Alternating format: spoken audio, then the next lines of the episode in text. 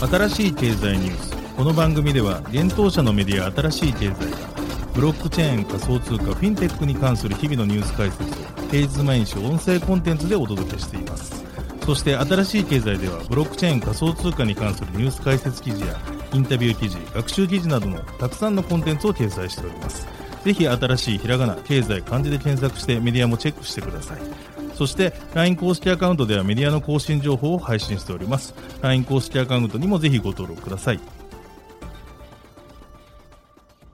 この番組はフィナンシェとデジタルエンターテイメントアセット DEA の提供でお送りします。フィナンシェはスポーツチームやエンタメプロジェクト、DAO などのトークンを購入して支援ができる新しいクラウドファンディングサービス。サッカー J リーグ、野球、バスケなどのプロスポーツチームをはじめ、映画やアイドル、インフルエンサーなど100以上のプロジェクトのトークンがフィナンシェで購入できます。さらに、トークン購入者はプロジェクトに応じたキャンペーン参加や NFT などの特典も。ぜひ iOS や Android でフィナンシェのスマホアプリを入れて新たな応援体験を味わってください。あなたの夢がみんなの財産になる。フィナンシェ。Web3 エンタメで世界ナンバーワンを目指す DEA が提供する遊んで暗号資産、ディープコイン、デップが稼げるゲームプラットフォームプレイマイニングでは職業をテーマにした NFT カードバトルゲーム、ジョブトライブスをはじめ、今後多数のゲームがリリース予定です。NFT の事前購入の必要がなく、誰でも無料でプレイして、ディープコインがゲットできます。さらに、 PlayMining 内のマーケットプレイスで、ゲームで使える NFT の取引も可能。ゲームで稼げる DEAPcoin は、日本の暗号資産取引所、 BITPOINT で取り扱われているので、安心して GameFi を体験いただけます。遊んで稼げるだけでなく、世界の誰かを助けられる Web3 ゲームの可能性。まだ遊んでいない人は、 PlayMining で検索して、ホームページにアクセスして遊んでみてください。メールアドレスだけで登録できます。現当社新しい経済編集部の武田です。大塚です。はい、本日は6月の1日水曜日です。今日のニュース行きましょう。ガウディが Web3 メタバース事業開発に25億円調達。バンダイナムコ、KDDI、SBI から。イーサリアム L2 のオプティミズム、OP トークンのエアドロップ開始。アメリカコインベース、イーサリアム L2 オプティミズム上場へ。イギリス財務省、ステーブルコイン含むデジタル資産決済企業の破綻措置を提案。DAO のバックオフィス機能開発の Utopia Labs 約30億円調達。 Yay! のナナメウエ、カヤックからゲームコミュニティ Lobi 事業を譲り受け。 TRON、DeFi 預け入れ総額が3位に UST 問題や USDD ローンチ影響か。 Zaif、BCCC の ZEN JPYZ 取扱廃止。中国深セン5.7億円相当のデジタル人民元を市民に抽選配布。一つ目のニュースいきます。Web3 ファンプラットフォーム Gaudiy Fanlink 提供の Gaudiy がシリーズ B ラウンドファーストクローズで25億円の資金調達を実施したことが6月1日に分かったというニュースです。なお今回のラウンドにより累計調達額は28億円となったとのことです。今回の資金調達ラウンドには既存投資家の STRIVE とジャフコのほか新たに SBI インベストメント、KDDI、バンダイナムコエンターテイメントの3社が参加したとのことです。またセカンドクローズによる追加調達も今年の夏に予定しているとのことです。 Gaudiy は今回調達した資金を国内外での人人材採用、本格的なグローバル展開、コミュニティサービスの拡充、Web3 メタバース事業の開発に利用し、 Gaudiy Fanlink の拡充と新規事業開発を行うとのことです。そして日本が誇るエンタメ産業と Web3 の技術領域を掛け合わせ、世界を代表する企業を目指すとしています。またガウディは今回の資金調達を記念して採用特設サイト Change the Game を公開しています。ガウディ CEO 石川優也氏のノートやゲストを招いた特別イベント、カジュアル面談、ブログなど、ガウディの理解が深まる特別コンテンツがまとまっているとのことです。ガウディ提供のガウディファンリンクはファンの熱量を最大化する Web3 時代のファンプラットフォームです。NFT や DID などのブロックチェーンを活用することで IP、知的財産権に紐づく横断的なファンの活動データを記録蓄積し、ファンの熱量が正しく評価還元されるエコシステム構築を目指しています。ガウディファンリンクはこれまでソニーミュージックエンターテイメント社や集英社、バンダイナムコエンターテイメント社、アニプレックス社などのエンタメ企業に導入されているとのことです。ガウディは今年1月、アニメ、漫画、ゲーム等の新しい知的財産を生かしたビジネス創出を目指し、大日本印刷と業務提携をしているほか、昨年にはフジテレビ主催のアイドルフェス、東京アイドルフェスティバル、 TIF にて NFT とブロックチェーンを活用したコミュニティサービス、TIFF コミュニティの提供、体験ミュージアム、約束のネバーランド、グレースフィールドハウス脱獄編にて、同作品の主人公、エマの限定 NFT トレカを配布するなどの取り組みを行っています。新しい経済編集部は、ガウディの CEO である石川氏へ取材をしました。海外展開はどのような形でしていく予定でしょうか？来年の春をめどにブロックチェーンゲームを活用するユーザーが急激に増えている東南アジアでガウディファンリンクの展開を予定しています。数年内に主要な Web Web3 事業者が利用するコミュニティサービスとして、Discord や Telegram を超えるようなプロダクト作りを目指しています。また近日、ファンドの組成も考えており、海外の Web3 を手掛ける企業への戦略的投資も行っていきたいと思います。続いてのニュースいきます。イーサリアムの L2 ソリューションであるオプティミズム上にて、オプティミズムのガバナンストークンである OP のエアドロップが5月31日に開始されたというニュースです。今回エアドロップされる OP の量は約2億1000万枚であり、これは全体の OP 供給量の5%に当たります。今後も数回にわたってエアドロップが実施される予定となっており、最終的に全体供給量の19%がエアドロップによってユーザーに配布されます。エアドロップの対象となるユーザーは、オプティミズムを2回以上利用したことのあるユーザー、継続的にオプティミズムを利用しているユーザー、DAO 投票者、マルチシグ署名者、Git コイン寄付者、イーサリアムトランザクションを継続的に実行しているユーザーの6種類となっています。なお、今回のエアドロップでは、公式発表前にユーザーがエアドロップへアクセスできてしまうことが発覚し、その結果として外部からのオプティミズムへトラフィックが増加し、アクセスに遅延が発生したとのことです。一部のウォレットや取引所からはアクセス不可能にもなったとのことです。オプティミズムはツイッターにて一連の経緯を簡単に説明し、今回得た教訓について詳細な振り返りを来週公開するる予定ですと述べました。オプティミズムのガバナンス仕様を策定するオプティミズムファンデーションは先月新たなガバナンス体制であるオプティミズムコレクティブを発表しました。オプティミズムコレクティブにおいてはトークンハウスとシティズンハウスと呼ばれる2つの投票システムが並立します。トークンハウスでは OP トークンを介した投票が行われ、プロトコルのアップグレードなどが決定されます。一方でシティズンハウスではオプティミズム上で発生した利益をどのような公共財へ分配するかを決定する投票が行われます。シティズンハウスではユーザー固有かつ譲渡不可能な NFT であるシティズンシッップが投票権となります。つまりトークンハウスとシティズンハウスは株主総会と国民投票の関係になっています。なおシティズンハウスは2022年後半に公開される予定となっています。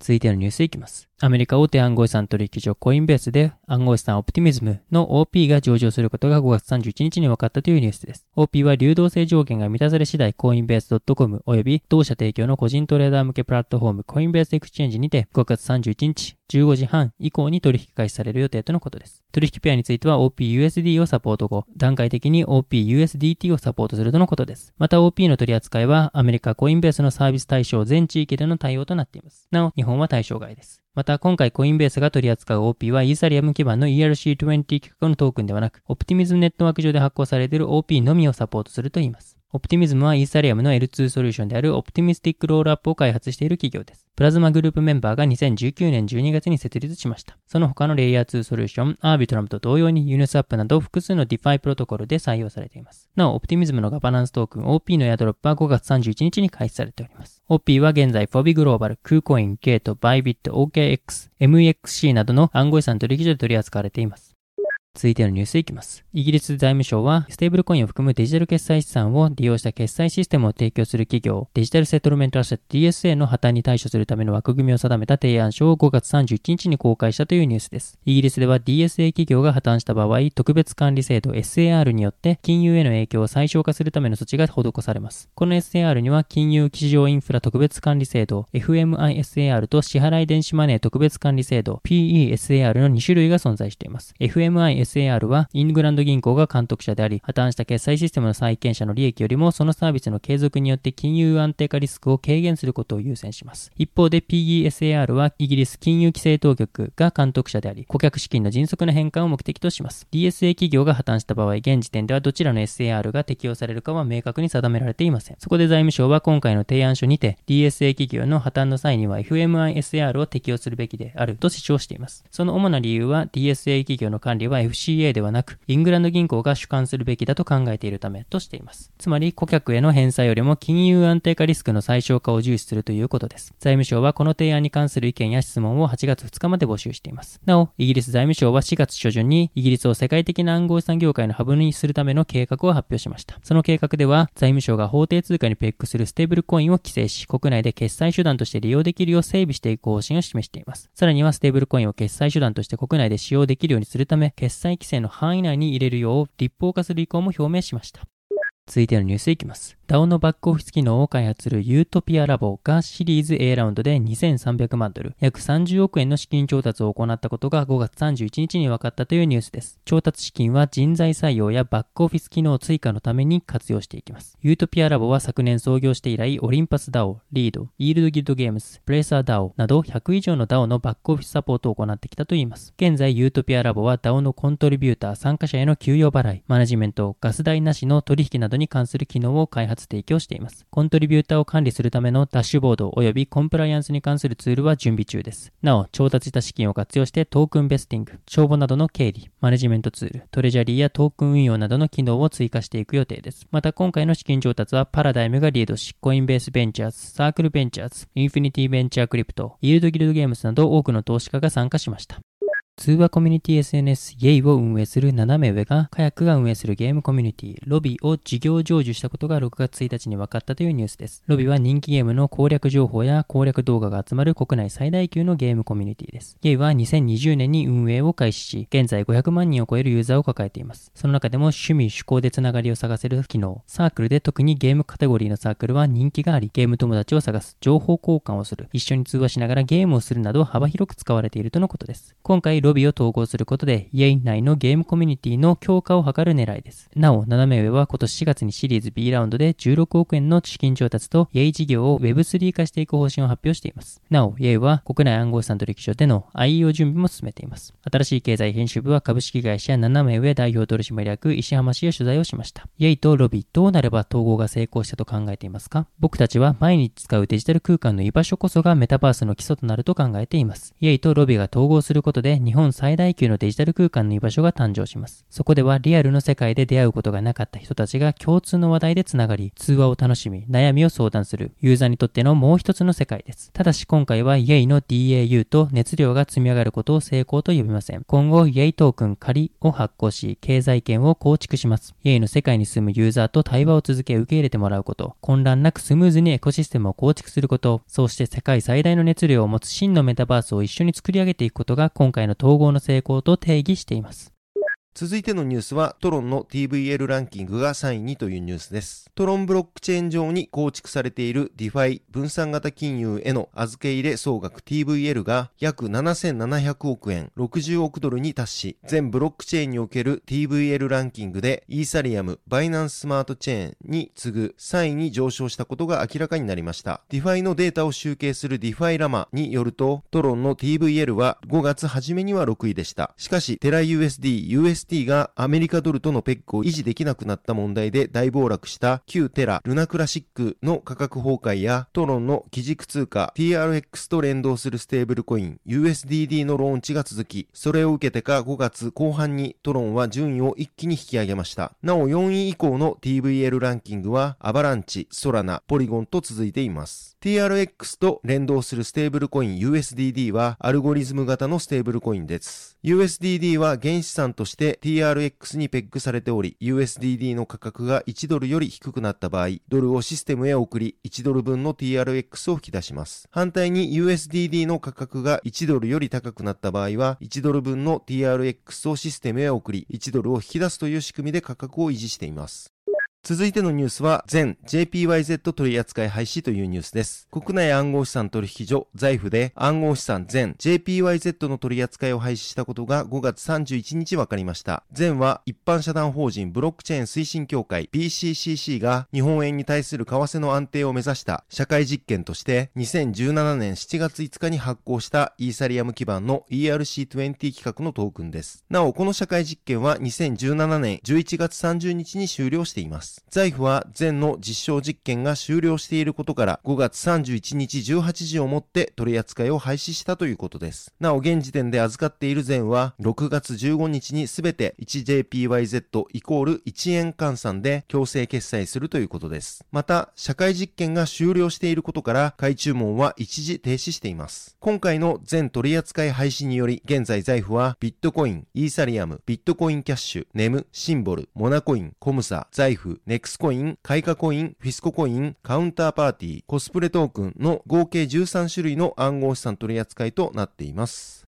続いてのニュースは、中国深セン市が5.7億円相当のデジタル人民元を抽選で配布というニュースです。中国の広東省深セン市で市民を対象に3000万人民元、日本円にして約5.7億円相当のデジタル人民元の抽選配布が5月30日に開始されたことが分かりました。この取り組みは深セン市民の消費活性化と企業支援のために実施されるということです。なお深セン市はデジタル人民元の試験運用を行った最初の4都市のうちの一つです。新鮮市の発表によると、抽選はライフスタイルアプリであるメイトゥアンにて行われるということです。当選者は88人民元約1686円、100人民元約1916円、128人民元約2453円相当のデジタル人民元を受け取ることができます。受け取りについてはアプリ上でデジタルの赤い封筒を開封することで当選金額がわかる仕組みです。また、外れとなる場合もあるようです。なお、抽選については5月30日の10時からと6月9日10時からの2回実施され、1人で2回とも参加が可能です。抽選にエントリーしたその場で当選結果がわかるということです。配布されたデジタル人民元は May21 のアプリ内で利用ができます。またデジタル人民元の引き受け機能を持つ新鮮市の1万5000件以上のオフライン加盟店で利用することもできるということです。なお、デジタル人民元の配布が行われているのは深センだけではありません。5月27日に関東省、広州市、南佐区では1000万人民元約2億円。5月29日に河北省、雄安新区では5000万人民元約9.5億円相当のデジタル人民元が同じような抽選による仕組みで配布されています。2020年後半からデジタル人民元発行に向けた実証実験や経済回復のためのデジタル人民元配布、デジタル人民元を使用した取引は2021年末時点で合計876億人民元約1.6兆円となっており、2億6100万人の個人がデジタル人民元のウォレットを開設したということです。